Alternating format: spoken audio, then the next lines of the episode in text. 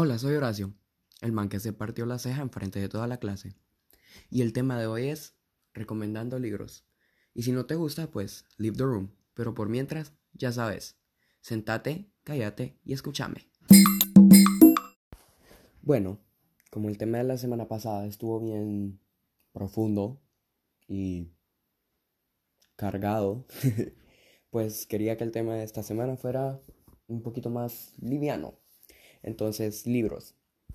¿Qué sería de la humanidad sin los libros? Honestamente, nada. La persona que hizo el código de la aplicación donde estás escuchando esto probablemente lo aprendió de un libro. Mm, la persona que te enseña aprendió de un libro. La persona que te atiende cuando estás enfermo aprendió eso de un libro también. Entonces al punto en el que voy es que si la vida cotidiana fuera un sistema solar, los libros serían el Sol, porque todo orbitaría alrededor de ellos. Entonces, siendo yo la persona productiva que era antes, leía mucho. Eh, así que sí, este capítulo es recomendando libros con su respectiva valoración y por qué me gustaron y por qué pierden o ganan más puntos pues no les vamos a decir puntos. Les vamos a decir tacos, porque son las 11.50 de la noche y tengo hambre. Entonces a cada libro le voy a poder dar 10 tacos. Así que empecemos. Bueno, entonces el primer libro, para empezar las cosas bien, vamos a empezar con un libro de una trilogía. Y esa trilogía es Divergente. Entonces, el personaje principal, bueno, o la protagonista de Divergente es Beatriz. Beatriz vive en un mundo que está dividido en cinco facciones. Está la facción de los honestos, la facción de los valientes, la facción de los abnegados, la facción de los inteligentes y la facción de los pacifistas. Entonces, no se llaman así las facciones, pero básicamente así son resumidas. Entonces llega el día en el que ella elige quedarse en su facción para siempre o poder cambiar de facción y resulta que decide cambiarse de facción. Y esto pues nos muestra todo su entrenamiento y cómo logra sobrevivir al entrenamiento que la verdad fue bien pesado del entrenamiento. Em, y decide cambiarse el nombre a Tris. En el entrenamiento se enamora de, de un man que se llama Tobias que después se convierte en cuatro. Y resulta que los dos descubren que ellos tienen esta como rareza que es ser divergente. Entonces ellos saben reaccionar a pruebas como psicológicas, eh, pruebas inducidas, cosas así. Entonces al final todas las facciones entran en guerra y resulta que ellos se dan cuenta de que entran en guerra porque las personas de su facción así han sido inyectadas con una prueba psicológica como una vacuna. Y entonces cuando entran en guerra se dan cuenta que están matando a todos los divergentes y pues deciden usar su divergencia para salvar el conjunto de las facciones donde viven. Entonces a este libro le doy honestamente 9.5 tacos y la razón por la que pierde medio taco es por el cambio de nombres porque a veces vuelve a, como, a, como a escenas del pasado en, los, los capítulos del libro y confunde bastante eso del cambio de nombres. Mm, le sigue Insurgente, que es súper bueno, y después sigue, después de Insurgente sigue Leal, que tira toda la saga a la basura. Pero en fin, Divergente, 9.5 mm, tacos. Y pues sí, vamos con el siguiente. El siguiente libro es excelentísimo y fácil de leer, lo leí como en dos horas. Eh, se llama Orbitando Júpiter. Y el personaje principal del libro es un niño que entra en una casa hogar. Bueno, primero entra a una cárcel juvenil debido a su mala conducta y después lo toman en una casa hogar y se vuelve mejor amigo de quien sería como su hermano de la casa hogar, su hermano como adoptivo y se vuelven tan cercanos que él le cuenta que tiene una hija.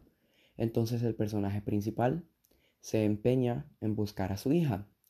Y la verdad es un libro muy humano, eh, muy como desnudo, porque su trama principal tiende a separarse un poquito en algunos capítulos, pero siempre regresa a la trama como si nada hubiera pasado y nos muestra la humanidad de sus personajes, nos muestra nos muestra la naturaleza humana de velar por los que queremos. Entonces, este libro es buenísimo, 10 tacos, por algo lo estoy recomendando. Léanlo, descárguenlo en PDF, mm, yo no sé. El punto es que es excelente. Eh, Orbitando Júpiter, definitivamente sí se merece los 10 tacos, no tengo ninguna queja. Solo una, pero si se los digo, pues les spoilearía todo el libro. Entonces, en fin, Orbitando Júpiter, 10 tacos super merecidos. El siguiente libro es un clásico. Es más, ni siquiera debería de recomendarlo porque todos deberían de tener planeado leerlo o ya haberlo leído. Y este libro es em, El Conde de Montecristo de Alejandro Dumas. Este libro toma lugar en tiempos de la derrota bonapartista en Francia y el personaje principal regresa de ser navegante y resulta que el capitán del barco en el que el personaje principal trabaja murió, entonces él queda a cargo del barco, entonces ahí se encuentra una persona con envidia. Después va y le pide matrimonio a la mujer de sus sueños y ella acepta y ahí se encuentra a la segunda persona con envidia. Y por, por razón alguna, bueno, la verdad sin razón alguna, su envidia, su, su envidia, su vecino de la nada le agarra una envidia terrible, de la nada, sin razón, sin motivo, y los tres deciden unirse y hacen una falsa acusación de que él es un bonapartista y lo mandan preso, pero él logra escapar y decide tomar venganza en todas esas personas que le arruinaron su vida, le quitaron 14 años de su vida básicamente y encuentra un tesoro y se vuelve rico y regresa como cambiado y nadie lo reconoce y toma venganza. Y paso a paso se va desenamorando de la muchacha del inicio y el punto de este libro es que las acciones malas que le hacemos a alguien, aunque en este libro pasan de una manera bien exagerada, eh, en la vida real sí tienen repercusiones para nosotros aunque sea 14 años después. Entonces el punto de este libro es que nuestras acciones malas siempre van a regresar hacia nosotros y nos van a dar el doble de duro. Y pues sí, clásico. Mi única queja sería el lenguaje, pero hay una versión simplificada. Entonces, léanlo. 8 de 10 tacos, solo por el lenguaje pierde 2 tacos pero no importa, es un clásico literario y la verdad al inicio lo leí obligado, pero ya para terminar el libro lo disfruté como no tienen idea. 8 de 10, súper recomendado. Bueno, um, para esta siguiente recomendación me estuve debatiendo entre dos libros y resulta que me debatí entre ellos porque son del mismo autor. Entonces, em, tuve que elegir entre Ciudades de Papel o Bajo la misma bajo la misma estrella. Ush, oiganme ustedes, yo sí soy horrible para hablar cuando me toca grabar esto. Mil disculpas. Bueno, tuve que decidir entre Ciudades de Papel o Bajo la misma estrella. Ambos son de John Green. Y terminé decidiéndome de hecho por Ciudades de Papel, que sería como la opción que nadie tomaría, solo yo. Y es porque creo que Bajo la misma estrella está sobrevalorado. Si les gusta, pues está bien. A mí también me gustó por algo tuve un debate entre esos dos libros, por algo tuve esa decisión súper trivial. Entonces me elegí, me fui con Ciudades de Papel. Y resulta que tiene como dos protagonistas principales. Eh, una wirra que básicamente está loca y hace lo que quiere y a nadie le importa. Y un man que está enamorado de esa wirra. Y resulta que la wirra decide escaparse y a este man se le ocurre la asombrosa idea de esquivar su graduación, omitir su graduación, no ir a su graduación, perder 12 años de su vida desde el primer grado hasta doceavo para ir detrás de esta guirra con sus amigos y sus amigos de Parso también que le siguen de carreta. En fin, el punto es que él está tan enamorado que omite su graduación, no va a su graduación, cancela su graduación. No podría estar más decepcionado con el hecho de que canceló su graduación y va detrás de ella. Entonces, resulta que en el viaje descubre que todos sus amigos eran de verdad. Y la verdad, desde el momento en el que cancelaron toda su graduación por él y por su disque amor con esta guirra, son amigos de verdad, pero él se da cuenta como que a medio viaje. Y pues el final no es el final que uno espera, la verdad. Y 9 de 10 tacos le hubiera dado los 10, pero eso de la graduación a mí me dio cosita porque son 12 años de su vida como para que no vaya a la graduación, ¿verdad? Son ensayos, libros, reportes, tareas, cuestionarios, exámenes desveladas, estudiadas y estresadas porque no estudiaste, como para no ir a la graduación por alguien que te usa, no podías esperar después de la graduación. En fin, buen libro. Eh, está súper poco infravalorado, solo porque es del mismo autor que Bajo la misma estrella, pero es súper bueno, igual que Bajo la misma estrella, si los quieren leer los dos, léanlos. En fin, Ciudades de Papel, 9 de 10. Y el último libro que les vengo a recomendar el día de hoy, honestamente no podría estar más recomendado. Eh, desde ahorita les voy a decir cuánto le doy. Le doy 15 de 10 tacos, hasta con repollo y salsa y tomate y pepino y queso y todo eso, aderezo y todo. ¿Y por qué le doy 15 de 10 tacos? Porque para empezar, habla de la importancia de tu voz y habla de la importancia de tu voz como minoría y en el caso de la protagonista de este libro, habla, de la importancia de haber encontrado su voz como una mujer en un país machista.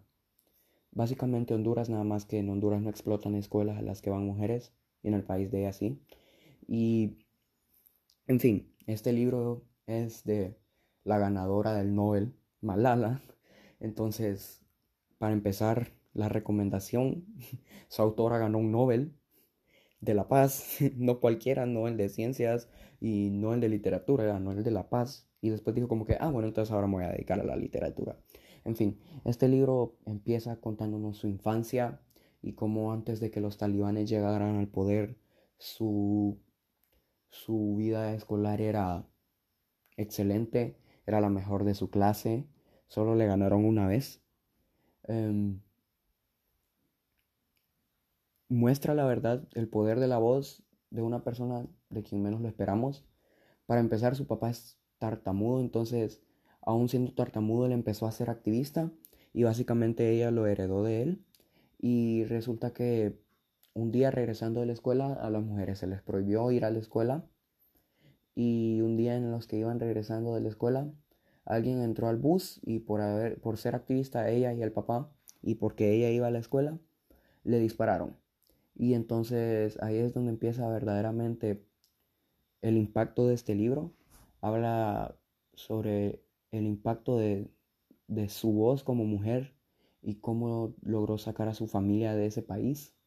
Y también habla bastante de extrañar ese país porque obviamente es la tierra natal de ella. Obviamente lo va a extrañar, es su país, es la tierra que la vio nacer, que la vio crecer. Ah, habla bastante también sobre las minorías y encontrar tu voz si sos de una minoría. Bueno, yo no creo ser de ninguna minoría, solo del tipo de personas con fealdad crónica que solo afecta a una persona en cada 7 billones. Entonces yo soy esa persona con fealdad crónica. En fin, el punto es de este libro es encontrar tu voz si sos de una minoría encontrar tu voz para defender a los que son de una minoría. Por ejemplo, este libro defiende bastante a las mujeres. Si sos alguien que se ha burlado del feminismo o se ha burlado de algún movimiento feminista, te recomiendo leer este libro y tal vez así te callas la boca porque sí es cierto que en países como el nuestro y otros países solo están disque pintando edificios, pero el punto por el que las mujeres están pintando edificios es porque en otros países y hasta en su mismo país hay mujeres que no son educadas, hay mujeres que son abusadas, hay mujeres que son asesinadas Entonces este libro te enseña el valor, la verdad, de tu voz y te enseña a usarla y te enseña que podés sobrevivir un balazo directo a la cabeza y te enseña que puedes ganar un Nobel después de ese balazo y pues sin 15 tacos con todo hasta para llevar y todo a domicilio no sé.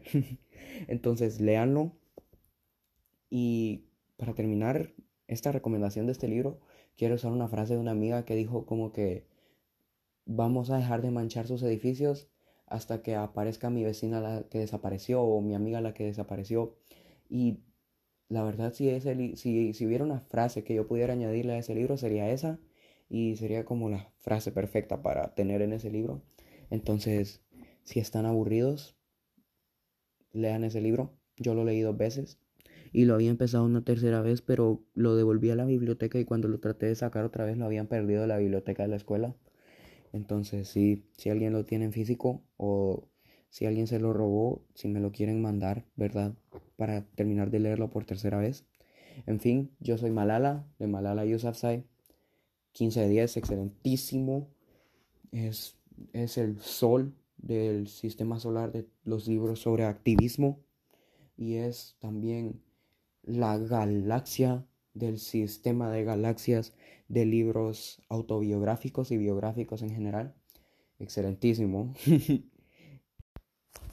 en fin, la verdad yo considero que esta cuarentena es el tiempo perfecto para leer. De hecho estoy leyendo ahorita. El libro que estoy leyendo, aunque nadie me lo preguntó, se llama Todo Todo. Y si alguna vez hago segunda parte, porfa escuchen mi podcast para que yo tenga la motivación suficiente para hacer una segunda y tercera parte pues lo más seguro es que ya lo haya terminado y se los voy a recomendar. En fin, esto fue recomendando libros. Gracias por sentarte, por callarte y por escucharme. La verdad es que el tema iba a ser videojuegos, pero tenía previsto, tenía previsto o planeado grabarlo con mi mamá, pero el día que grabo, pues como que vi que amanecimos bravas, ¿eh? Entonces decidí mejor cambiar el tema Igual este tema pues como que queda bien con todo esto de la cuarentena. Si alguien quiere el PDF de los libros, escríbame y yo se los mando con gusto. Y hasta les mando la aplicación que uso para leer. Y pues sí, em, gracias por sentarse, callarse y escucharme. Y lean, que es bueno para la mente. Como dice mi abuelita la Mimi, mente ociosa es mente del diablo, ¿verdad? Así que no leen espacio al, no leen espacio al chamurco en su cerebro. Mejor lean llénenlo con libros y, en fin, una mente que lee es una mente que se despierta. Así que gracias por escucharme y hasta la próxima.